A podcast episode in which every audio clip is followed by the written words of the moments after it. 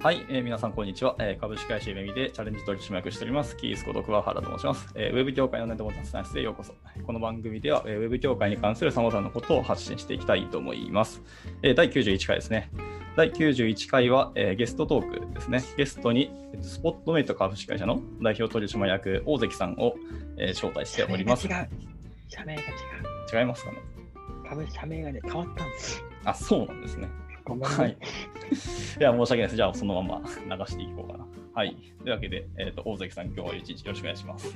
お願いします。なんか、社名が違ったらしいんで、社名がそう、あの、優先グループになっはい本格的にあの、うん優先グループの一員になったので、はい今、優先ワーキングっていう社名になっています。もともとはスポットメイトって会社だったんですけど、はい。あの去年かな？去年の9月に優先ネクストグループと商業部提携して、はい。で今年の9月に、あ去年の9月か、はい。はい。去年の9月にあの名前も変えて、正式にグループになったみたいな感じですね。なるほどです。いや、それは把握しておらず。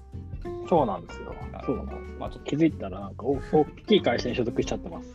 いや、でもすごいですね。まあ、なんか、はいはいはい。あの、大きいところにいれば、ある意味で資本的なところは安心はしますしね。まあそうですけど、僕でもほら、もともとちっちゃいところの方が好きでいろんなスタートアップ渡り歩いてきてたから、なるほど耳ももともとちっちゃい時に入ってたので、はい60名ぐらいかな。だから、大はいきいところだと意思決定が遅いので、はいはいはいはい。そこは、なんだ、やっぱ変わらないから、うんまあ、いろんな大きい会社も見てきているし、常駐とかもしてたんで、そうですね。なるほど。あんまもともと大きい会社は合わないなと思ってたので、まあいい経験じゃいい経験ですけど、まあ、そうですね。まあ、はいはい。確かに。夢見も、今でこそまあ200名超えましたけど、ね、すごいよね。僕入った時60名ぐらいでですよ、ね。はい。僕が入った時なんかエンジニアで入ったのが1年ぶりか2年ぶりぐらいの感じだったらしいのうんうん。今みたいにバンバン採用してない時期ですね、多分そうですよね。いや、まあ、今もでも採用はちょっと苦戦はしてますけどね。全然そんな風に見えないけどね。まあ一応、お声は結構いただいてて、それは本当にありがたい次第ですけど、まあ、そのなんかリードレベルとか採用の基準を上げたので、ああ、そそう。いう意味で内定は、まあ、内定率は高くなってはいるんですけど、そもそもの数が少ないのと、まあ案件の規模とか、回す規模によって欲しい人とかの量がやっぱり変わる。確かにな僕がいた時の規模感の、やっぱ回す人が欲しい感じなんですか、じゃあ、今は。いや、そうですね。正直、まあ、大関さんクラスで見たらすごくありがたいですけど、ただまあ出、戻りですか？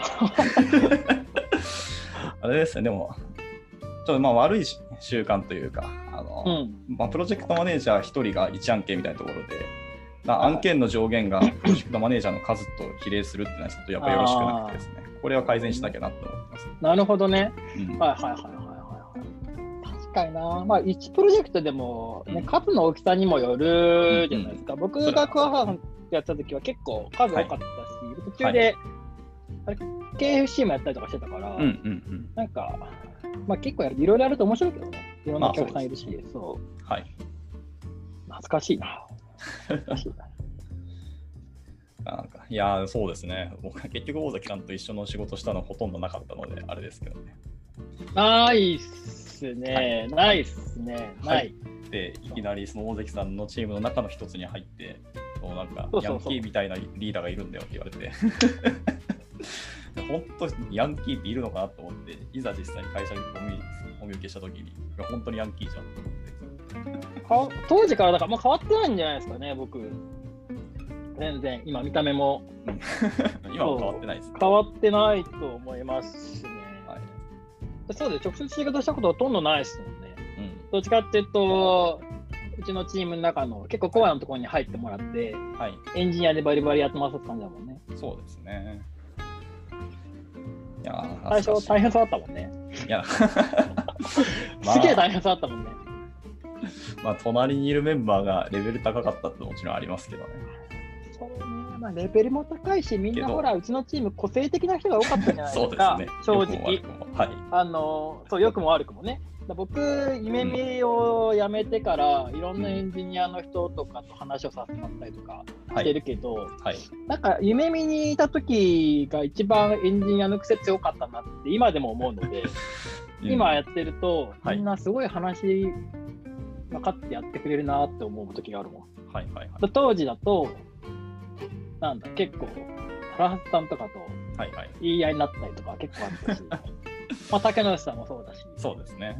なんかそういうのもあったけど、癖強かった分、ディスカッションもすごいしたので、うんまあいいものできたなって思うんですけど、うんうんうん。なんかみんなこう、いいからやれが通じない人じゃないですか。はいはいはい。かこう、中身を理解して、芯がないと動いてくれない人たちだったから、まあそれはそれで正しいんだけどね。あそうです、ね。僕の説明が下手だったってももちろんあるんだけど、うんうん。今やってて、なんかそれはすごい説明する能力がそこに身についたなってすごく思うし、はいはいはい。でも、でもやっぱ、あの当時の夢見のメンバー、みんな若かったってのもあって、で強かったなってめちゃくちゃ思いますよ。はい。それが今めちゃくちゃ役に立ってるのは間違いないんだけど、出会ったこと、出会ってない。あれより大変な時に出会ってない。うんうんうん。なるほど。いや、面白いですね。まあ、癖はでも、今もなんだかんだ強い人が残ってる感じはしますね。まあ、ゆ 夢見全体としてそうですけど。あ、そうなんですね。うん。なんか、最終的にまあ、その片岡さんが最終面接しますけど、片岡さんがそもそも普通じゃないからね。そう、なんか面白い人、なんか笑いが取れそうな人とかをなんか重視してるんですよね。えー、まあもちろんスキルは前提ですけど。はい。まあ、でも、そうだと思うよ。いや、僕も多分すごい変わってる方なので、うん。よく僕を取ったなって今でも思うし、それは。はいはいはい。そうだから、それ僕がそこに入っても浮かない感じってことは多分ずっと変わってたと思うんですよ。うんうんうん。まあ、だから楽しかったってのもあるんですけど。あそれはそうですね。あの、あれ、あとちなみに僕、そうあの案件、1回抜けたんですけど、1回フロントエンドのエンジニアとして、あの案件に別の枠でもう1回、6ヶ月、7ヶ月、実は常駐してたんですよね。うんうんうん。なんか前も言ってたよね。はい。いやー、めっちゃ大変でしたね。何が大変だったの？いやー、やっぱコミュニケーションは本当大変ですね。僕も英語全然できる方じゃないから。まあ、向こうの PM の方がすごくそこはブリッジに入っていただいたのがすごくありがたかったと思いますけど、あと常駐すると結構見えてくるもの変わるじゃないですか。全然変わりましたね。僕も、うん僕も、僕も2回常駐してるんですよ。はい。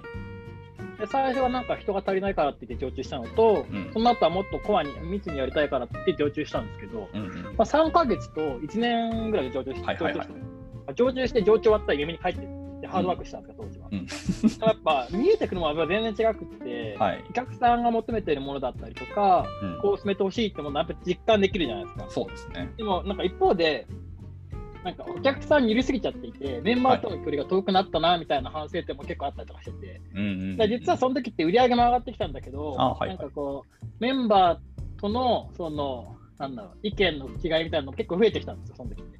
それが多分僕がお客さんに許りすぎちゃってたんですよね。はいはい。そこのなんか難しさはすごく感じた。うん。常駐して見えちゃうからこそ、なんかやりたいって思うんだけど、うんでも一方でメンバーからすると、なんだろうな、無茶ぶりに見えることも多々出てくるので、なんかそこのバランスはすごく難しかったと。それはでもあるかもそういうのなかったのうん。僕の場合は、ほぼほぼなんか最終的に作業員でしかなかったんですけど。ただまあ、なんでしょう。正直に言うと、まあ、お客さんのその内政チームの方々がレベル本当高くてですね、そのエンジニアスキルも高いし、チームの作り方とか進め方もめちゃめちゃ勉強になってですね、そのノウハウは正直知れたのは本当大きかったなと思いますね。あそこの人材ね、グローバルでいっぱいいるからね、そうですね。面白いよね。なかなか面白かったし、あと、ぱ日本人より海外の方がレベル高いなっていう、まあ、海外っていうと主語大きいんですけど、まあ、特にやっぱ、確かに。インド人の方はやっぱレベル高かったって痛感しましたね。はいはいはいはい。ほぼミスなくみんな、ね。そうですね、レベル高かったですね。ねこれは衝撃だったし、やっぱあの、開発ってリファクタリング後でするみたいなよくありますけど、彼らは常にやっているっていうのが大きかったとしても、今必要だからと言って断行しするんですよね。いやーでもね、それは本当にそうだと思ってて、うん。てか、後からやるって基本みんなやらないじゃん。うん、やらないです、やらないです。でテストコードもよくある話で、はい。そなうんかテストコード後で書くよって言うんだけど、そもそもはいテストコード書く設計になってないから、はい。結局テストコード書こうと思ったら、全部リファクタリングしないといけなくて、はい。あれこれ作り直しはないみたいなケースが結局あるから、うん。だからスタートアップやってて、なんかその辺って最初テストコード書かなくてもいいじゃんって、うんバーって作るんだけど、はい結。局持つのって3ヶ月ぐらいになるね、これでやると。はいはいはいはい。だから、最初からテストコード書くような設計書くとか、テストコードを書ける範囲は書いとくとかやっとかないと、そうですよね。結局後からやらんよね、みんなね。うん、でやんないです、やんないです。で、マネージメントする側というか、ビジネスサイドからしても、はい。コードって何度やって話になっちゃうから、あまあそうね。そこにかける工数、リファクター工数取れなくなっちゃうので、あそう。もうそれ取れない前提で、なんかマネージメントをしていかないと、基本的には難しいよね、やっぱり。うん。うんそれはおっしゃるとりですね。最初の見積もりにもちゃんと積みたいですし、ね。あ、そうそうそうそう。で僕いるときは、納品物をそもそもテストコードにしてたから。ああ、でもそれ、む先方が OK 出すんだったら本当いいと思いますけどね。そう、だって、テストコードを書くって意思表示をメンバーにもできるし、お客さんにもできるじゃないですか。うん。まあもちろん担保できないところはこういう目標やればいいと思うんだけど、あそうですよ。テストコード、基本的には単体テストはもうテストコンボテストコードでカバーしますよと。はい。で、それ以外の画面のところは、まあ、テストコンボ表作りますよみたいな方が、うんや。っぱどっちもハッピーになれるので、そうですね。なんだかんだ言って。なんだかんだそう。はい。ゃる通りなんですよね。ああ、でもテストの話ちょっとすると、なんかやっぱり夢見全体として、まあまあそうテストを絶対書くというか、いろんなそうテストのなんでしょうね、流度とか基準とか、まあいろいろそれはプロジェクトとか内容によってまちまちですけど、まあ、なんかその辺のなんか統一というか、まあガイドライン的なもの、せめてベースここまでやりましょうみたいなのがないので、それは作っていきたいなと思いますけど。あ、テストコード書いてないですか？いや、書いてるプロジェクトもだいぶ増えてきると思います。うーん、じゃあ僕がいるとき全然変わりましたね。僕がいるときはほぼ書いてなかったですもんね。あ、そうなんですね。書いてなかったと思います。なんか一回全体版はみたいなのをやったことがあって、はいはいはいそ。もそもテストコードを書いてるところがほぼなかったんですよ。それこそテストコード納品してるのうちぐらいだったんですよね。はいはいはいはい。そうそうテストコードを納品してるっていう概念を他の PM があんまり理解できなかったっていうか、テストなんてテストコードでいいじゃんみたいな話をしたときに、はいなんか大体こう、お客さんが理解してくれないとか、うんあとはお客さんが理解してくれないって言ってるそもそも説明がちゃんとできてないとか、あ、まあ、それあとはそもそも説明してないとか、まあ、うんそもそもエンジニアじゃないとテストコードを用意した人が分かんない部分もあったりするので、うん。なんかその辺はすごく記憶に残ってるけどな。だからそこを考えるとすごく変わったんですね。うん。結構そうですね。あの、コードの納品もそうですけど、なんかカバレッジ出すことの方が多いのかなと思ったんですけどね。うーん。あのカバレッジの数値見てもお客さんがこれどうっていうのは判断できるかはまた別の話ですけどね。別の話だし、でもほら、難しいのがさ、カバレッジが高いからいいわけでもなかったりするじゃないですか。そうそう、それはおっしゃる通りなんですよ。なんか、みんな結構勘違いたまにしてるのが、テストカバレッジが99%でやとか言ってるのも、うんい。や、でもそれ、数字が大事じゃないよねっていう話もあったりするので、はい。そこ難しいよね。うん。はありますし、いや、ちゃんとそのテストコードそのものの質も見なきゃいけないっていうのはあるんでね。そうなんだよね。でもテストはちゃんと書こうってこと大変だからいね。や、本当にそうなんです普通にリストするより全然大変だから、あ、はい、わかります。ね。なんだろうな、そうですね。コード限って書かずにあの項目書作って手でやって、その時だけは楽だけど、後でもう一回実行し直すとかクソ大変ですからね。くっそ大変っすのそう。書けるのは絶対書いた方がいいかな。あのテスト項目書は結構みんな誰でもできると思いがちじゃないですか。いやー、そう、わかります、それも。でも、実はテスト項目書に沿ってちゃんとテストをするってめちゃくちゃスキル高い人でできなくて、うん。要はなぜかっていうと、同じテスト項目書をやってっても、あの同じ場所に引っかかる人、引っかからない人って出てくる。あ、います、います。わかる。ってことは、あ実はあの項目書を沿ってやるっていうのは結構スキル高いし、うん。結構本人の集中力にもかなり左右されるので、はやっぱり人間ってずっとテストしてると慣れてきちゃって、見落と。すんだよね。わかります、で。も、機械ってそれ見落とさないので、うん。だからなるべくやっぱりこうテストコードというか、はいシステムにやらせるっていうふうに寄せていかないと、うん。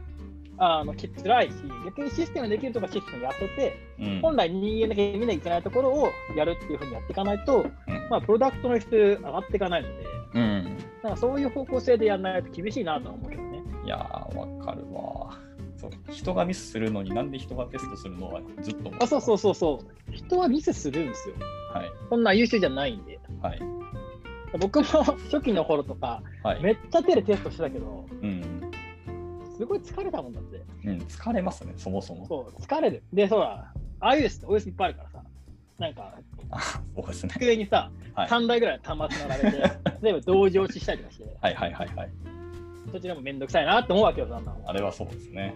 そうだそういうのを例えばシステムで自動化できることによって、だいぶうん軽減できるわけですよね。うん本当に見なきゃいけないところを人間がやれるようにしないした方が、はいまあ。みんなハッピーだし、うん。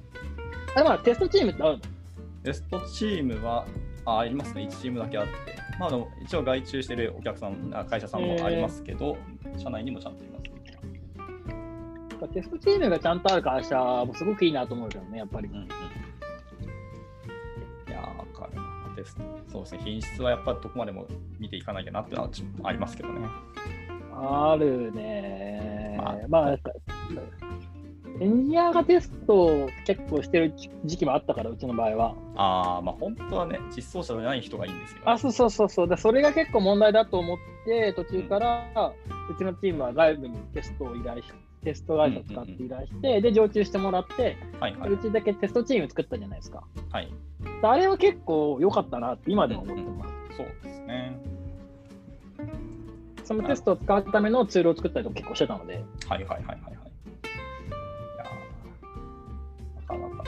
分かりみの深い話だ。テストね、みんなね、新卒の頃テストやらされるけどね。うん。一回そうですよ、でそう、でもそうなんだけど、さっき言ったテストスキル高いから、うん。なんか新卒がこう流れ作業でやれるものじゃなかったり実はするし、うん。あとはやっぱテストしながら、こういうミスを人はするんだっていうふうに意識を持ってテストできるとすごいいいと思うんだけど、あの、そのただ。はい。そうただ紙のものをベースにやってるだけのテストだったら、うん。マジで誰でもいいから、うん、そう。新卒でやれないんで、実は。はい。そうなんですよね。いやーさっきちょっと僕を口にしましたけど、品質ってバグゼロとは限らないじゃないですか。そうそう、バグゼロは無理だよね。うん、俺もそう思いますね。本当に無理だと思いますね。あの、まあ僕も元元エンジニアって、僕もエンジニアをずっとやってたし、はい。はい、あのバグを出したくて出してる人間って人も人いないじゃないあですか。そうですね。それは間違いないと思うんだけど、でもやっぱさっき言った人はミスをするので、うんバグがある前提で考えないといけないし、うん。あの、なんだ、ソフトウェアがバグがないっていうのを、みんなちょっと強く思いすぎなんじゃないかなって結構思っていて、はい。きり結構厳しいじゃないですか、みんな。はい。あもちろんだ、出ちゃいけないバグもある。クリティカルも潰さなきゃいけないし、うんこれねえだろってももちろんあるとは思うんだけど、うん。まあ細かいところまで含めたら、やっぱバグはどうしても出ちゃう。出ますね。はいそこはね、はいむずいよね。はい。なかなかお客さんに説明はしますけど、出るものは出るし、だから出たらなるべく早く対応しますとは言ってるけど、そうそうそう。問題はそこですよね。出たとも出血をいかに早く止めるかと、うん。あの暫定でもいいから出血早く止めることとあの恒久的な対応をちゃんといつやるかっていう明示できること、うんあとは影響範囲だったりとか、影響人数だったりとかっていう事実関係をちゃんと早く明らかにするっていうところをまずやんなきゃいけないじゃないですか。結構そこに行くまでになんかこう調整調整であって出血が広がっちゃってるみたいなケースがたまにあったりするので、はいはいはい。実はあれが一番良くなくて、はい。そうなんですね。だからやっぱアクション、アクションが早くでですすかね。あとレスポンスですね。レスポンスですね。障害難しいっすよね。うん。そういや、わかる。障害出して何回も謝りに行ったから。もう書きましたね。障害報告書書いたりとか障害を悪く出して謝りに行ってたね。なんかそのためによく胃が痛くなってたの覚えてるよ。いや、言いたいですよね。言いたいよね。まあ、それはしょうがないことだし、はいバグだからね、技術としてちゃんと謝んなきゃいけないから、うんうんうん。バグなんだけど、いや胃が痛くなるよね。うんはいただあれ、発注する側も、はいやっぱりこうある程度、バグを全部許せとは言わないけど、やっぱ人が作ってるものだから、はい。あのバグが出てしまうこと、このバグを出ないためにテストコードっていうシステムを使ってテストをやりたいから、うんそのお金をちゃんとくださいっていう交渉をやっぱ僕ら側をするべきだと思うんですよね。うんうんで怒っている理由としてはやっぱヒューマンヒューマンがやっているから、はい結局、はいそのエラー、バグが結構出やすかったりするわけじゃないですか。もしくは作りが時間がなくて特艦でやってるから、作りがこう負債が大きいものが作ってしまっていて、本当はこの修正したらこっち影響ないと思ってたけど、見誤ってしまって出てしまったってほとんどじゃないですか。はいだそれって自動化していれば気づけたりするし、時間があったらちゃんと作れるはずだし、いや、それは本当に。なんでそうなったかっていうところはやっぱ一緒に考えていかないと、結構潰せないところなんで。うん。だからそういう意味だと、発注者側も発注された側も一つのワンチームだったりするから、うんまあそこができるとやっぱいいプロダクトできるなっていうのはすごく思うんですよね。うんうんうん。こ僕がいたプロジェクト結構それができてたなって今でも思っているので、お客さんとの関係性もそんな感じだったし、結構お互い思ってること言えたし、なんかこう、受発注の関係じゃない関係性だったので、ああ、そうあとまあだから働いていっても楽しかったし、うん。そうですね、関係性がすごく大事だと思いますよね、お客さんとの。だからそうだ最初、ちょっと赤になるかもしれないけど、先にお客さんとの関係性作れて、あとバリバリ巻き取れるんだったら、全然先にそっちコミットするのはいいのかなと思ってます。僕もそっち派なんだよね。結局信頼されないと何も進まないから、はい。いかに信頼してもらえるかと、うん結局ほら、プロダクトって作ってから、作って終わりじゃないじゃん。いや、そこスタート。作ってリリースしてからがスタートなんだけど、結構日本の自宅だと、保守契約とかで追加開発は何もしないけど、保守だけで数十万もらえますみたいな感じだと、結局、プロダクト前に進まないわけですよ。うん。お客さんとしては、もちろん保守も大事だけど、プロダクトを前に進めたいわけだから、はい。なんかそういう関係値でプロダクトとして前に進めていく。うん。で結局、僕らの自宅側のゴールとしてはお客さんビジネスを成功すること。でそれに対して呼ばれて求めてるものは、プロダクトで貢献することだから、はいなん。か、そこの保守のやり方とかも、やっぱ従来のままだと絶対進まないので、うん。なんかその辺変えていかないと結構お互い辛いですよね。まあ、そうですね。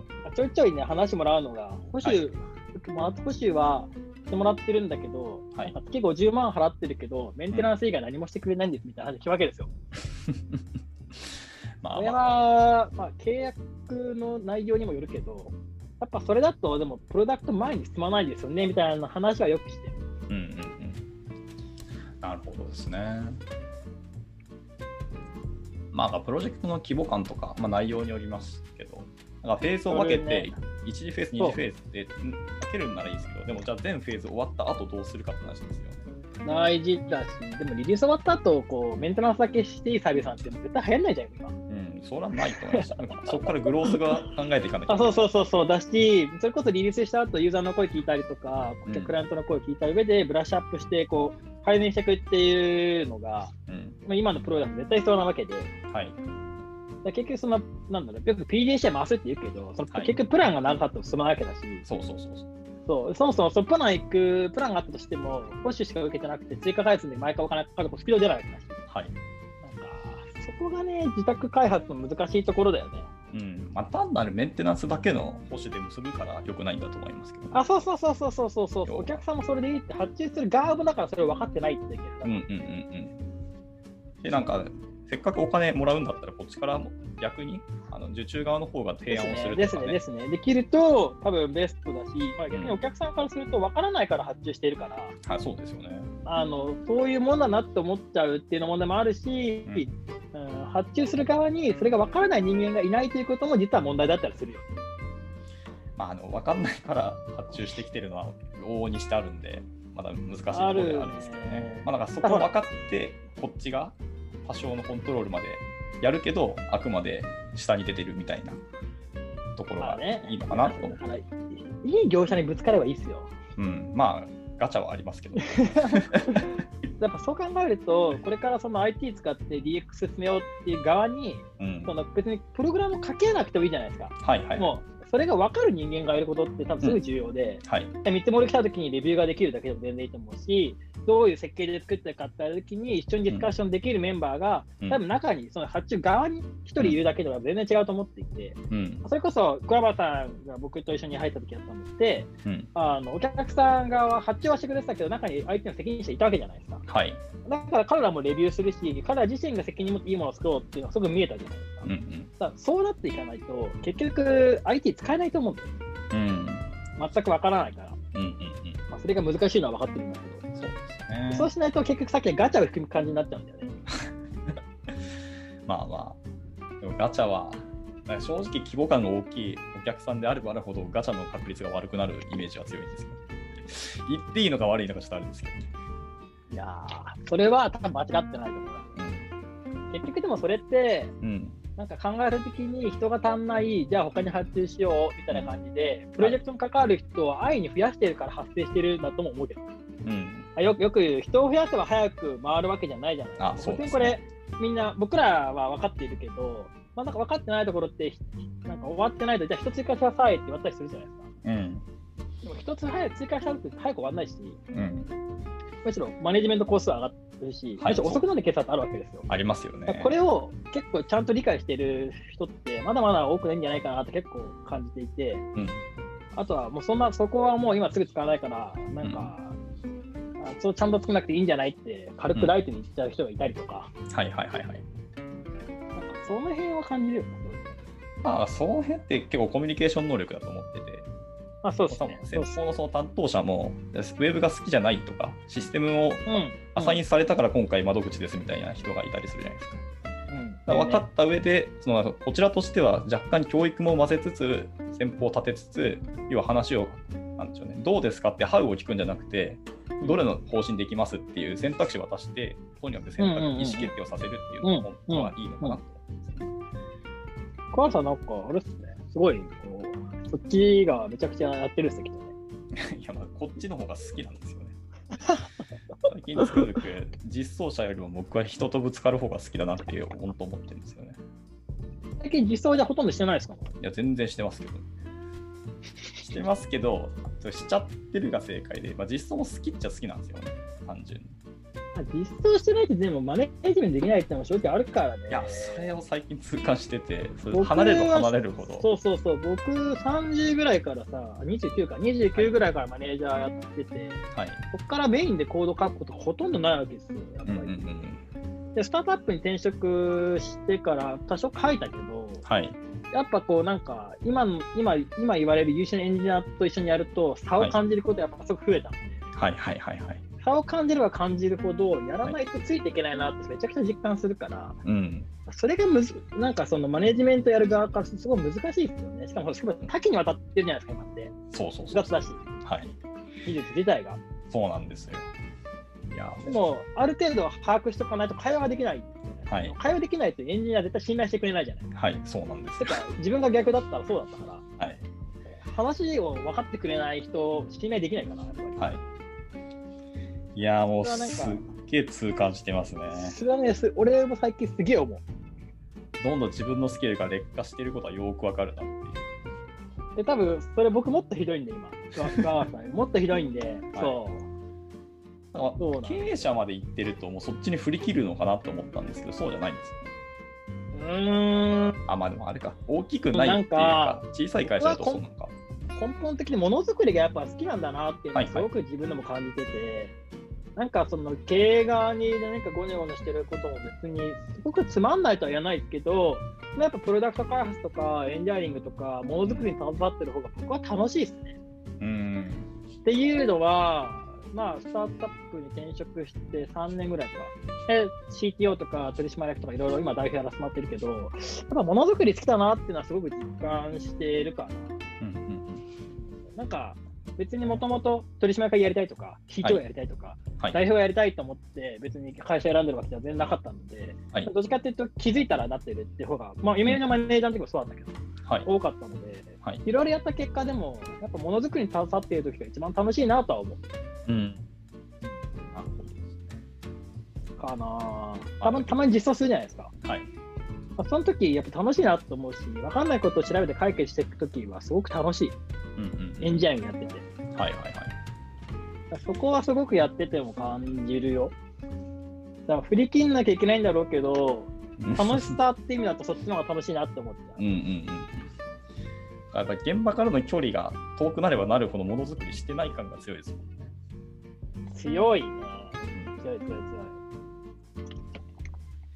あでも、夢見にいる時も最後の方僕ほとんどまあ任せてたんでみんなに。そうですね。最後最後の方割と暇だったからね。あそう一緒にやってた案件案件で言えばよ。はいはい。あもうもう一個の、あのまあまあまほら、K- KFC の方は結構入ってガッツリやってたけど、逆はに一緒にやってた方任せられたからそっちができたってのもあるんだけど。割とこうみんなに権限移譲してうん任せて、で、相談来るのはなんか、例えば見積もりの金額の相談とかさ、はい。あとお客さんとこの辺でちょっとあのうまくいってないですねって相談とか、そういうのはあったけど、うん。基本的に任せてたと思うの。だから逆に、桑原さんとコミュニケーション取ることはほとんどなかったってことは、任せたから取ってなかったう。うんうんうん。それはそうですね。チームが4つぐらいあって、基本的にみんなに任せていて、はい。なんか共有はしてもらうけど、別にそれに対してノーってことほとんどなかったので、うん。まあ、そういう意味でいいチームできたなっていうのはすごく思ったし、はいはい。それはそうです。まあ、ある意味いいことだったって感じですね。いいことなんだけど、そうすると自分がやらなくなるので、どんどん離れていく、こう、はい矛盾があるよね。まあ、それはそうですね。組織的にはプラスにいってるんだけど、個人としては離れちゃうなみたいなところは難しいですね。エンジニアリング楽しいからな、普通に。なるほどですね。楽しくないです。楽しいでしょって。あ全然楽しいですよ。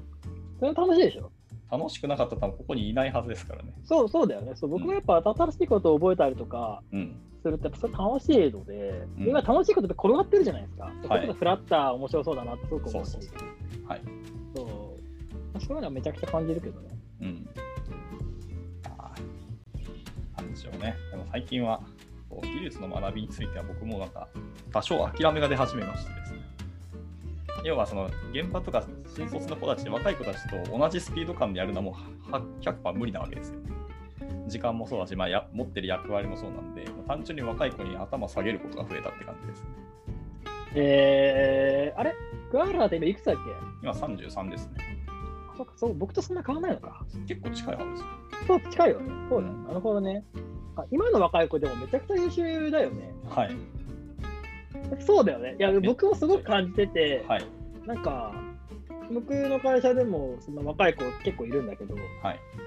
なんかみんな普通に、すごい優秀だなって思う。なんかその理解力も早いし、はい。そもそも僕の時代って JavaScript に型があるなんて考えられなかった。じゃないですか。そそうもそも jQuery が出始めぐらいだった。jQuery まだなかった時代だよね。はいはいはいはい。今の子たちってもう TypeScript で React で書いていて、そもそもフロントとはい API がもう分離されている状態から始まってるわけじゃないですか。そうですね。だからなんかそこがもう、それをすんなり理解して、サクッてやっててっていうのが、いやーすごいなって思うし、それこそ昔 API なんて今みたいにグラフ QL とかで選択肢あんまない状態だったじゃないいですか。なです、ないです。今の子たち普通に React からグラフ QL 叩いたりとか普通にしてるわけですよね。はい。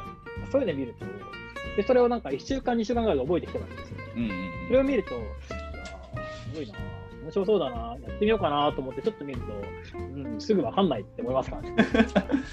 うん。いや、そうなんですよね。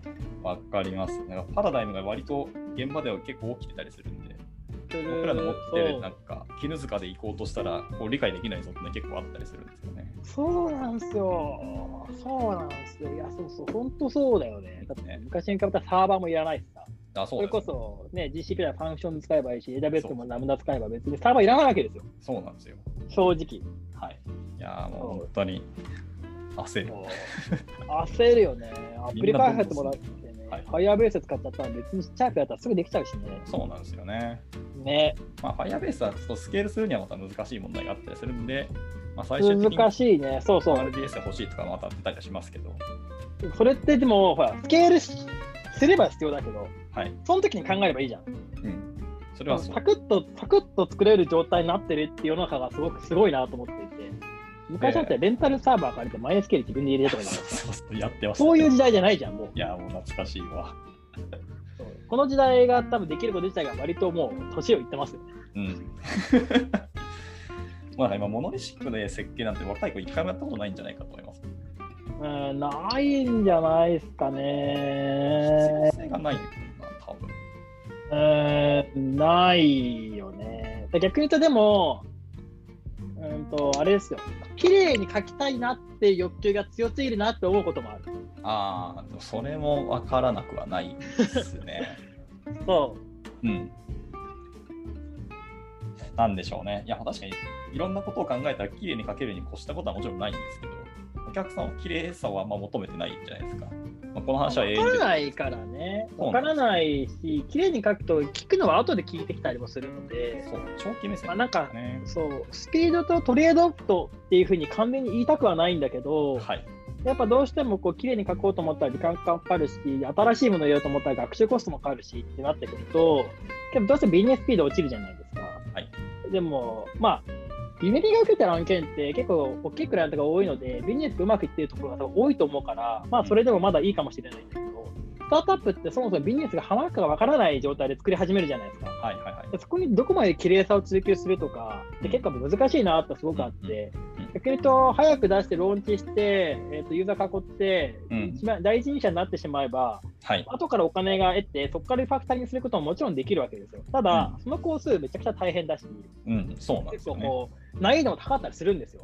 うん、ただ、ビジネスをうまくいかせるためにはどっちがいいんだっけっていう結論って結構僕の中でも出てなくて、はい。なんかバランス、バランスっていうんだけど、なんか結局バランスを取ると中途半端だなって思いもありつつ、うん、でもこう、急ぎで作りすぎると今度エンジニアが辛いし、じゃあこのスケジュール全部エンジニア側のスケジュール飲むとビジネス的には遅いんだよってケースもあるじゃないです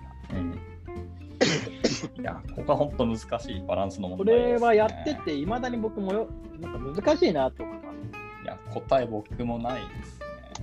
でも、割とでも、プロジェクト大きいお客さんでも、なんか POC であったりとか、一旦プロトタイプでいいから見せて 結構声はいただくんですよね。えー、だからやっぱ。規模感上がろうが、いや、スピードって絶対強いなスピードは絶対大事。そうそう、それは間違いない。そう結構 MMO コンペで、まあ、負けることは結構あるんですけど、はいはいはいはい。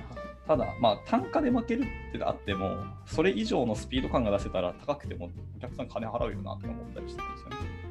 それ多分あれあの、僕がいた時の一緒にやってたプロジェクトがまさにそれだった。うん。があるんで、やっぱ、早く作れるのは本当、やっぱ正義だなっていうので、結構今、強いよね。ちょっとでも社内的には綺麗に作るとか設計に、まあ、早く設計できるにももちろんこうしたことはないんで勉強してもらうのは構わんのですけどお客さんのことを考えると何を求めているって絶対早くものが見たいでしょっていうのがあるんでそっちへのこだわりと技術も勉強してもらうのは良いかなっていうのはそう思ったりしますね。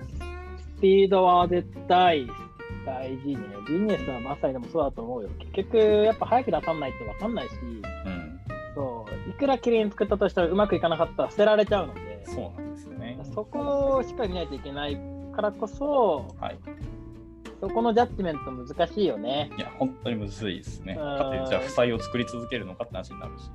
そうなんだよ。いや、一緒にやってたやつなんてさ、まさにさ、すごいこう、全然時間がなくてさ、うん。あの、いろんなものを特化で作った結果、後で苦しんでる人も見てきてたし、はい。でも逆にあのスピード感でやったから発注してくれたっていうのもあるし、うん。で、それがね、売り上げに結構つながったっていうのはやっぱあったりするので、うん。そこ難しいよね。いや本当にはい。わかりますね。ただまあ、難しい。でも出せる限界とか、個人の能力はやっぱり決まってくるので、まあとはなんか見せ方とか、お客さんとのコミュニケーションをどう取るかで、割とうん安心感を与えることもできなくはないかなと。うん、で全然できると思います。それも全然できると思います。まあ、そこまでしっかり考えると、なんか割とマネジメントも大変だなと思ったりはしますけどね。マネジメントは大変じゃないですかね。うん、あのマネジメントはゴール、ゴールがなんか正解がないじゃないですか。あなんか形式はあったものがまとまってたとしても、はい。結局それって、そこに、そこの人たちが、その環境と、はい。いる人たちと、その周りの関係性があって、それが成功したって可能性が結構あって、うん。マネージメするときって、やっぱ自分がどういう状周りにいる人がどういう人なのかとか、なんか状況によって結構変えないといけないから、正解がないじゃないですか。このケースは必ずこうすればいいっていうのが基本的にない。いや、ないないない。あの基本、感情と戦わなきゃいけないポジションじゃないですか。いろんな人と感情をね。うん。だから、エンジニアリングってよくも悪くも感情と戦わなくてもよかったりするじゃないですか。うん多。分つく物を作るときはそんなに感情と戦わなくてよかったりするので、うんもちろんできないっていうストレスあるかもしれないけど、でもなんかこう理不尽な感情とは戦わなくていいじゃないですか。そうですね。だからそこの難しさはやっぱどうしてもあるよね。うんうんまあだから、正解がないから楽しいっていうのもあるしね。うん。うん。でもそれを楽しいって思えるのは多分稀なんじゃないですかね。そう。なかなか、そうですね。難しいというか、ここは好みにやっぱ入ってくる気はしますけど。好みじゃないですか。あ夢見てマネージメントをしたいって人は増えたんですか？いやー、痛い質問で、なかなか増えないんですよ、これが。うーん。なんかまあマネジメントとリードって、なんかちょっと言葉の違いはあったりして、あれですけど、まあ、でも違うしね、現実問題。うん、違うんですけど、結果求められているものってなんか一緒じゃないって僕たまに思うんですよね。ああ、なるほどね。うん、なるほどね別になるほどねそれが悪いとも思わんしあれですけど、ただいいとも言わなくて、その現場にそれがははまって回るんだったら別に何でもいいと思うんですけど、うんうんうん、なるほどね。なるほどね。なるほどね。あまあ、リードとテックリードとまた、まあ、言葉の違いと役割、ちゃんと線引きできればいいけど、うん。あ今ね、リードもいて、テックリードも両方いるんですか？一応いますね。けど、リードは何やってるんですか？リードの方がどっちかっつうと、プロジェクトのリードをする方に近い。ただ技術目線で、テックリードはあまりお客さんとか出るじゃなくて、チームを横断して技術を総合的に見て、レビューしたりとか。って言われますけど、結果、現場に入ってリードの仕事もしてるじゃんっていう人も多いなって思って。あそれは良くなくてですね。でもじゃあ、そのリードメンバーがそんだけちゃんと舞台としていて、いけるのかっていうのはそれまた違うんで。そのリードの人たちは技術わかる人なの？分かる人じゃなきゃ多分名乗ってないはずですね。ああ、なるほどね。うん。じゃあ今あれなんだ、PTM がいて、リードもいて、テックリードがいるんだ。一応いますね。ああ、なるほどね。なんかそこの線引き結構難しそうですね。でも、リードとテかテックリードがいないと、PM もさすがに技術全部分かるわけじゃなくて、技術分野に関してはもう、なんか賄ってくれる人がいる方がやっぱりいいよねって思ってるんですよ。ああ、なるほどね。なるほどね。なるほどね。あプロジェクト的にはあれはリードエンジニアがいて、プロジェクトマネージャーもいてって感じですね。なんか、リードとテックリードが本当両方ともそうなのかっていうのは、僕の中で若干あるけど、PM とテックリードが連携すればいいんじゃないのって結構思ったりはするけど、あえてそこをリード入れてる理由はもっと深掘りして聞いてみたいなって感じがするけなんでしょうね。現場とのつなぎ役っていうのが意味合いとして強いのかなと思います。テックリードもだからその専属でこのチームに入ってるってわけじゃないので、ど。あ、そうだよね、そうだよね。確かにそうだよね。そうだよね。だから現場と一番近いのはリードでお客さんとも喋あれるあ、だからっていうところ補佐ってことだよね。だから PM の補佐ってことだよね、きっとね。そうそうそうそうそう。PMO に近いのかな ?PMO だってもう PM の上だからちょっと違うのか。あ、PMO で肯はない定的にはちょっと違うんだよね。逆なんだよな、多分。だと思いますね。うんまあでもその方が誰かに依存しないって意味だっていいかもしれないですね。うんうん多分僕がいる時って、はい結構そこを僕がリードも多分うん PM も僕が全部やってて、うん。はい。結果僕に依存したっていうのが多分片岡さんの分あったはずなんですよ。あはいはいはい。でそれだと誰かが辞めてもダメージはでかくないですよ、多分あそれはそうです、ね。そこまで。うん。僕の場合は、ほら、僕のチームって、僕以外全員エンジニアで、うん。僕がそういう売り上げ見たりとか、うんそのいろんなこと他全部やったじゃないですか。はい。だから、そうはならないっていうメリットはすごくありそう。うん。そこはならないはずです。なんかそうしないと PM にさいろんな仕事が、タスクが溜まりすぎるんで、疲弊するよそうね。いや、楽しかったけどね。あ、そう俺は。俺はね、いや俺は、あの、ほら、いろんなことやれた方が楽しかったので、はいはいはい逆に結構、あのすごく感謝しているのは、PM やったことないのに、基本的に全部意思決定を任せてくれて、うんあのなんかほとんど僕、片岡さん、ノーって言われたことがなかったので、うん。あだからすごいやりやすかった。でいっぱい失敗もしたけど、うん。その失敗も含めて全部あちゃんと見てくれてて、なんか失敗したからって外すわけでもなく、うん。で相談しに行ったらアドバイスはくれるけど、なんかこう片岡さんからこうしな、ああしなってほぼ言われたことないんですよ。僕にはそれがすごい良かったんですよね。うんああしな、こうしなって言われるのは僕あんまり好きじゃないタイプだったから、そんな気がしますね。そんな気がします。それでしょ。うん。で、結構任せてくれたし、さっき言ったいろんなこと、いや、やったことないこと、いろんなことをやらせてくれたので、うん。それはやっぱ今、辞めた後に、そのスタートアップの取締役 CTO とか、うんやってる時にすごい生かせたのし、そうやってなかったら、多分そういうポジションつけなかったなとすごく思ううん。逆にこう、会社がちっちゃくていろんなのできたらこそ、自分の能力は上がったなって思う一方で、さっき言ったみたいに依存したっていうのは多分会社としてあるはずなので、はい。だから結局、分割すればするほど、人の成長スピードって、せ限界出てくるじゃないですか。うんうんだってやれる範囲が狭まるんだから。うん。うん。でも、そこはなんか、難しさを感じます、すごく。うん。ら僕は多分ちっちゃい会社やるのはそこなんですよね、きっと。ちうんっちゃい会社の方がいっぱい裁量を持てて、やれることが多いから、多分ちっちゃい会社が好きなんですよ。はいはいはいはい。で、大きい会社行くと、役割が結構限定的にされるじゃないですか。はいはいはい。例えば、SRE チームとか、うん。あ iOS チームとかなるじゃないですか。僕はやっぱそういうのが好きじゃないんだろうなっていうのはすごい自分で思います。なるほどな。自分の役割としてね、あのチームを作るときにそういうふうにやるのは全然いいんだけど、はい何かこう、誰かから見たときに、あなたの役割これだよねっていうふうに言われて、これ、例えば PM だからこれやりなさいとか、うん。CTO だからこれやりなさいって言われるのがあんまり好きじゃなくて、うん。僕が必要だと思ったことがやりたいっていう感じだから、はいはい。なんか、いや、この役職あるからこれやりなさいって言われると、なんか、ちょっと、うってなる。うってなっちゃうんです、僕は。はいはいはい。片岡さんからその PM だからこうしなきゃダメだよとか言われたことほとんど一回もないんだよ、多分それは僕のことを分かっててそう言わなかったかどうかは全然知らないんだけど、うん。それはすごくかあのありがたかったなって思います。うんうんそううん。なるほどですね。そう、成長の幅が狭まるは本当おっしゃる通りで。まあなんか、イメミは、ねなんでしょう最近はそう全員に裁量権与えたっていう制度を作ったんですけど、でもそれをフルに使えてるかっていうと、実はそうではない人が多いなとは思ってますね。あー裁量権を渡すって何でも自分で決めれるんですか？一応決めれますね。えー、面本白いですね全。全社的に影響のある制度を自分で改変したり作ったりすることも新卒ですらできます、えー、面白いね。まあ、所僕も結定の手続きもありますけど。配慮もらってやれてたけど、それがだからもっとみんなやれるようになったみたいな感じなんですかね。そうですね。言ってしまえばそうですね。ね僕ほら、だいぶほら、僕のチームさ、なんか別の会社みたいってよく言われてたじゃないですか。うんうんうん勝手にいろんなことやってたしうん。。そうですね。あだから僕楽しかったんですけど、多分。はい。はい。結構でも今全チームそんな感じになってきてるかな。えーそれめっちゃ楽しいですね。プロジェクト単位で使ってるツールとかもバラバラだったりするし。あーそれなんか、それ僕はすごい楽しいなと思うんですけど、やってて、なんかここ問題だなとか、ここやりづれえなって思うことは逆にないですか？バラバラだったりすることによって。かは何とも言えないですけど、知見の共有とか、そっちのチームでせっかくうまくいってるのを他に展開しないのもったいねえなみたいなの思います。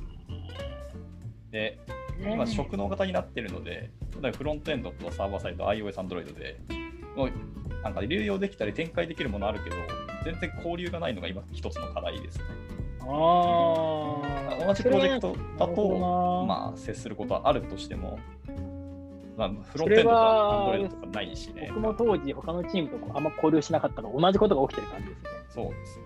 ここは、で特にコロナでリモートになったから余計ね、にそれね加。速するんで、確かにね、確かにね。まあ、偶発性とかコミュニケーションって場があったら、別にプロジェクトなくてもちょっと気になって話しかけるとかできても、それもうなくなってから、それがむずいなと。そうなんだよね。そうだからトイレ行くとか、なんかちょっとお茶取りに行くとかだけど、全然違うんだよね。いや、本当そうなんですよね。そう、その時に、なんか最近どうとか、何やってんの、っていうコミュニケーションって、やっぱオンラインだと取れないから、はい。それの難しさは確かにあるよね。うん、感じですね。それはわかるな。あれ、大関さんの会社は今フルリモートなんですか、みんな？うちは、えっと、基本的にそうしてます。てかエンジニアで言うと、うん。対面で会ったことない人もいるので、はいはいはいはい。基本的にはもう、あの僕、そもそもスポットメイトに入ってる時って、えっと、1年、2年ぐらい、2年前、ちょうど2年ぐらい前なんですけど、うんまあ最初からリモート前提の、えっと、働く時間バラバラ前提の組織を作るって決めた上で入ってたので、もう確かそれをやった感じです。なるほどっすね。なんか非同期コミュニケーションの大変さってあると思うんですけど、そこはないあるけど、ある、あるよ。もちろんあるよ。うんもちろんあるけど、でもそれはタスクをちゃんと issue 化するとか、うん。すれば割と防げる話であって、はい。結構、なんだろう、 Slack だけで、こう、 Slack だけのコミュニケーションを終わらせたパターンとか、はいまあ口頭だけのコミュニケーションでしかやってない人たちって、大体リモートうまくいかないっていうんですよ。はいはいはいはい。それって、オフラインのやり方をそのままオンラインに持ってきてうまくいかないかの話でああ、って、それはうまくいくわけねえじゃんと思って、でそれでオンライン、オフラインオン、それでリモートダメだってやってほとんどで、はい。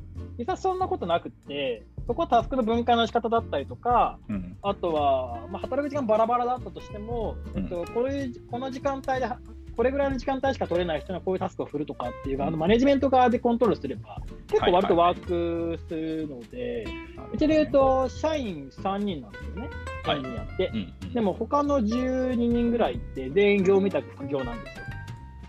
で、それを、あのでも GitHub の一周を使ってタスクベースでやっていて、で、まあ、1週間に1回振り返り会みたいなのやってるんだけど、はいはい。ただ基本的には全部看板でやってるから、終わって上からやってくださいって言ってるし、分かんなかったら一緒に帰ってくださいって言っているので、うんでも石見れば分かるようになってるんですよ。うん。だから何していいかが分からないってことは基本的にないんだよね。ねで石見て、あできないなと思ったら、じゃあ次に優先の高いのからやっていくっていうふうにやってくださいって言っているので、なんか手が止まることがないような状態を作ってる。ああ、大事ですね、確かに。で、大きいタスクの時は、もちろん、あの、おお全部使って説明したりとかするんだけど、うん基本的にはほとんどの人は非同期コミュニケーション前提でやっているので、なんかこう、同期コミュニケーション前提って結構辛いじゃないですか。まあ、辛いですね。そう。で、まあ、もう子供もいる人もいれば、夜型の人もいれば、朝型の人もいる。だから働き方って本人がやればいいとずっと思っていて、会社が強要するものじゃないとずっと思っているから、うん。かその人たちがどうやったらパフォーマンス出るかって考えたときに、結局その結論に立ったって感じですね。はい。ほら、それこそほら、夢見にいるときもさ、あの韓韓国にいる人とかさ、はいはい、いましたね。一時期留学してるやつもいたし、あとインドにいる人もいたし、でそもそもお客さん自体が海外、グローバルな企業だったから、まあそうですね。まあ、だからそもそも同期コミュニケーション前提でそもそも公式を作ろうと思ってないというか、はいはいはいはい。だ大体リモートできないって言ってるところは同期コミュニケーション前提で作っていて、ああ、ダメだって言ってて、結局自分が変われてないパターンが多分多くて。はいはいはい。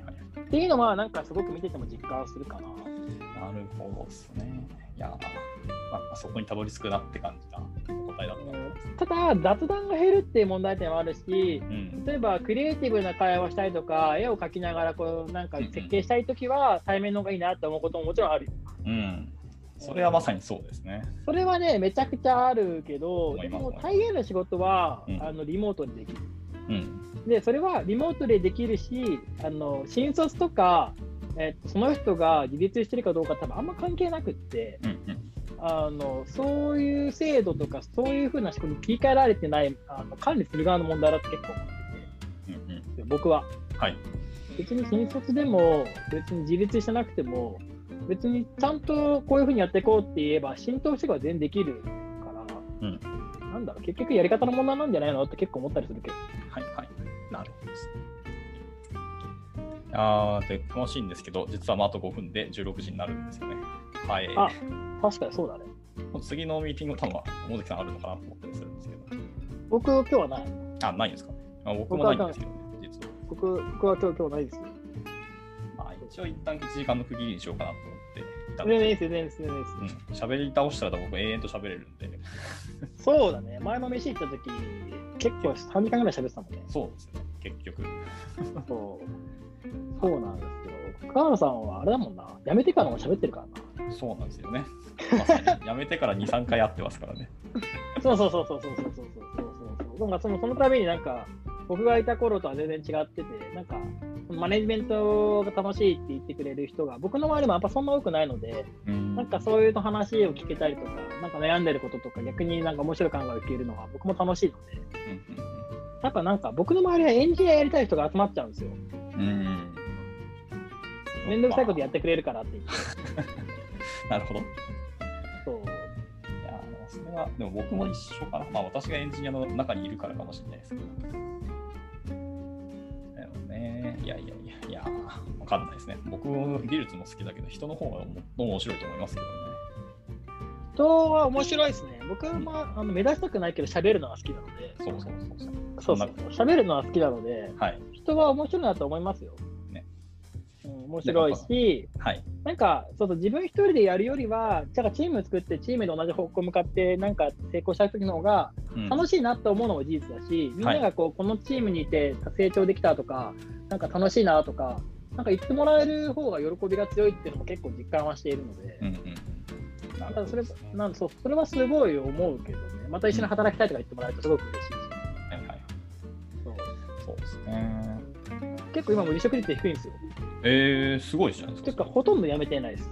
はい誰も辞め、業務委託も含めて、抜けた人って多分、2年やってて、1人か2人ぐらいしかいないんで、そう2、3人かなしかいないんで、それがみんな継続してくれてたりするので、そういう意味だと、はい。結構働きやすさを感じてくれてるのかなとは思うけどね。なるほどですね。あいやいやいや、とてもいい話だ。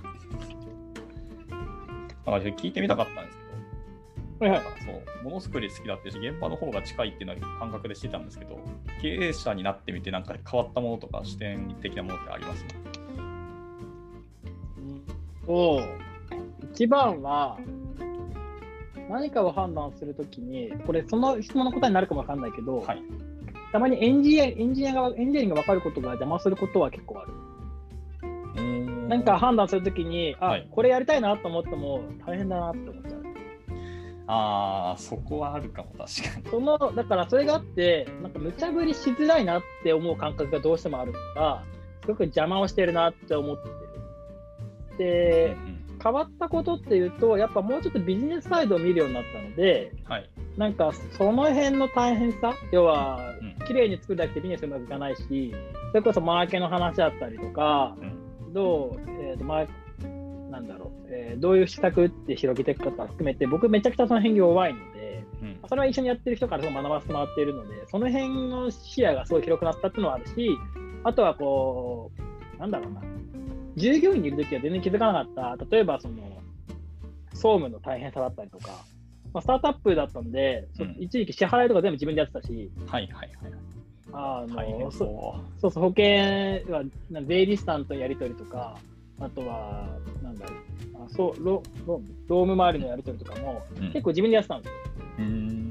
全部やって銀行行って支払ったりとかいろいろしたんですけど、まあ、その辺の大変さだったりとかあとは税金高えなって思ったりとかあはいはいはいはい。なんかいろんなことをやらないといろんなことやって会社って回ってるんだなっていう大変さはすごく身に染みて分かった。だからそれで言うと、夢見にいる時って、まあ、総務の人っていろいろやってくれてたじゃないですか、うん無茶ぶりしても。はい。僕は一番なんか感じたのは、そこでやってもらった総務の人たちとかがいたらいたからこそ、僕らはパフォーマンス出せたんだなっていうのはめちゃくちゃ実感した。うん。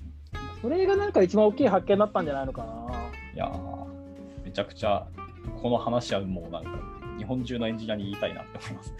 なんかやっぱそうあの、自分がパフォーマンス出せるために周りがすごく動いてくれているっていうのは、なんか自分でいろんな作業をややってみて、すごく発見があって、まあ、経営する能力ってとこ、僕まだ8ヶ月くらいしかやってないし、全然やれていないんで、まだまだ足りないものだらけなんとも言えないですけど、うん。やっぱ一つのプロダクトを作るとか、エンジニアが開発するための環境を、やっぱ周りが整えてくれてるんだなっていうのは、まあ自分が経営する側に立って、しかも人がいなくてやらなきゃいけない状況になってやってみると、めちゃくちゃありがたかったんだなって思う。だって実装したいし、設計したいのに、ああ銀行閉まるから行かなきゃいけないとかあるわけですよ。集 中力切れるな、でも今日まで税金払わないといけないなとかあるし、ありますよね。なるそうそれこそみんなの社員の給料も自分で払ってたし、ほど。はいあとはそのはいはい。税金、さっき税金がさ、一人雇った時の社会保険の高さとかさ、はい実際やってみないと分かんないじゃないですか。うん。えって思うからね、やっぱり。そういうのは、はい。経営する側に回って、なんかいろんなことが前とは考え方が変わったというか、うんうんなんかエンジニアリングとかプロダクトを作るところしか見てなかったところの視野からはだいぶ広がったのはあるかな。うんうんうん。で、その判断をするときに、たとたまにエンジニアが邪魔するっていうのも今すごく感じてる。いやー、なるエほど。ンジニアに無茶ぶりできないんですよ、私。僕も苦手ですね。無茶ぶりは分かっち。分かっちゃうから。はい。ああ、これ大変だなとか、データベースの構造こうなってるから、これ変えるの超大変だなとか思っちゃうじゃないですか。はい。でも、それだとビジネス進まない時もあるから、うん。なんかそれが邪魔だなって思う時は結構あります。難しいですよね。なんか、大変だけど、でもエンジニア守る立場にいるのがリードだったりするので、そうなん判断しづらいけど、そうなんですよ。僕今代表と CTO 兼務してるんですよ。はいはいはい。いや CTO 兼務か。CTO でいなきゃいけない自分と代表でいなきゃいけない自分両方あって、はい。いやー CTO ってほらエンジニアリング守んなきゃいけないじゃないですか。守るっていうか、まあまあそういう開発しやすい環境を作らなきゃいけないじゃない。まあ、VPO 的なこともやんなきゃいけないはいはいはい。だから、でも代表がやってるから、はいなんかその意思決定として2つしないといけないんですよ。でもやっぱどうしても比重が CTO に寄りがちになっちゃうのがあーダメだなって自分ですごく思います。いや、なんか気持ちはわかるけど、同じじゃないから完全理解はできないのがあるんで 難しいですね。そうなんかこれはすごく難しいというか、歯がゆいというか、うんうんうん。そう逆に CTO を持ってるからこそ、そっち側もちゃんと見なきゃいけないっていうのもあるし、うんでも経営もしないといけないじゃないですか。でも経営がどうしても苦手苦手というか経験がないんで、やっぱ CTO の方がやりやすいから、そっちの比重が高くなったりとかっていうのも自分の中で判断しちゃってる時あるので、うん。あ逃げてるなって自分でわかるんですよ。はいはいはい。その辺を、逆に言うとロール外した方が多分本当はいいんだろうなとは思います。なんか素直に、その悩んだ時点で一回メンバーに聞いてみてもいいんじゃないかと思ったりしたんですけど、まあ、正直ベースで多分大変でしょうけど、まあどこまでならやれるとかっていう、こうやったらやれるって、実は自分でない考えが出てくるかもしれない。そうっすね。あ、でもそれはね、やってるやってる。ああ、だって、最近やってやれるようになったんですよ。うんうんとりあえず、大変なのは分かってるけど、やってって言えるようになったんだけど、はい行った後の罪悪感がすごいって感じですうん。。ああ、それはありますよね。で言うんですよ。言わなきゃいけない言うんだけど、うん行った後に、ジャブでしてるよなって思うし、はい。なんか、そういうこと言ってて、あの人最近変わったねって思われてないかなとか、はい。なんか昔は守ってくれたのに守ってくれないのとかっていう不安がある。うん。いやしょうがないんだけどね。それは絶対出てきますよ。しまあ、みんな言わないだけで。はいしょうがないんだけどね。そう。それはでも夢見るときもたまにあった。うん売り上げ稼ぐために無茶ぶりして、ぐらい稼ぎなきゃあって。でもそういう時はほら、あの、パラハさんとか結構無茶ぶり答えてくる人だったから、あ、はいはいはいはい。結構相談したんだけど、やっぱでもほら、そういう、ね、人だけじゃないじゃないですか。うん。うん。で、こう、今ってよりこう、みんなさっき言ったみたいに、綺麗に作りたい人がかなり多くなってるし、はいまあ、。負債溜まってやりたくない人が多いっても事実としてはあるので、うん。で無茶ぶりするとどうしても負債が生まれやすくなったりもするじゃないですか。はい。スケジュール厳しいし。そねこを言った後の、なんか、分かってるけど言わなきゃいけないっていう、なんかその、なんだろうな、葛藤はあるよね。はい。いや、絶対ありますよね。逆に言うと、分からない方が無邪気に言えるんだなっていうのはすげえ思います。それはある、本当に。まあ、メンバーからするとね、代表がエンジニアリングが分かってるって安心感も多少あるかもしれないんだけど、うん。それは本当あると思どいます。どっちもどどっちな気がしますだから。いやいやいやいや、なるほどですね。過ぎたよ、時間。そうですね。まあ、一旦そうです。1時間経ったので、一旦ここで売りたいなと思います。はい。じゃあ、最後に、なんか大関さんから宣伝とかあります？告知したい。宣伝宣伝？宣伝？宣伝か。宣伝か。もしなんか、一緒に働きたいなって思う人がいたら、はいはい。桑原さん経由でああ、わかりました。紹介してもらえるとはい嬉。しいな。結構、うち副業とか、えっと、業務委託すごく多いし、あの基本的に働く時間だったりとか、うんあんまり全員バラバラだったりするので、はいまあ、それも受け入れられる組織だし、それでもパフォーマンスできるような環境があるので、はいあのスタートアップで働きたいとか、でも転職怖いけどちょっとやってみたいみたいな人がいたら、うんなんか全然声かけてもらえれば一緒にできるかなと思って、はいです。あそれぐらいかな。はい。はい。はい。ありがとうございます。えーっと、優先ネクストグループでしたっけ？優先ネクストグループですよ。はい。了解です。認識改めておきます。どっちでもいいっす。どっちでもいいっす。はい。ました。ありがとうございます。じゃあ、一旦これで区切りたいと思います。じゃあ、今日は大崎さん、わざわざ1時間も急ですけども、お時間いただきありがとうございました。ありがとうございますありがとうご。ざいました。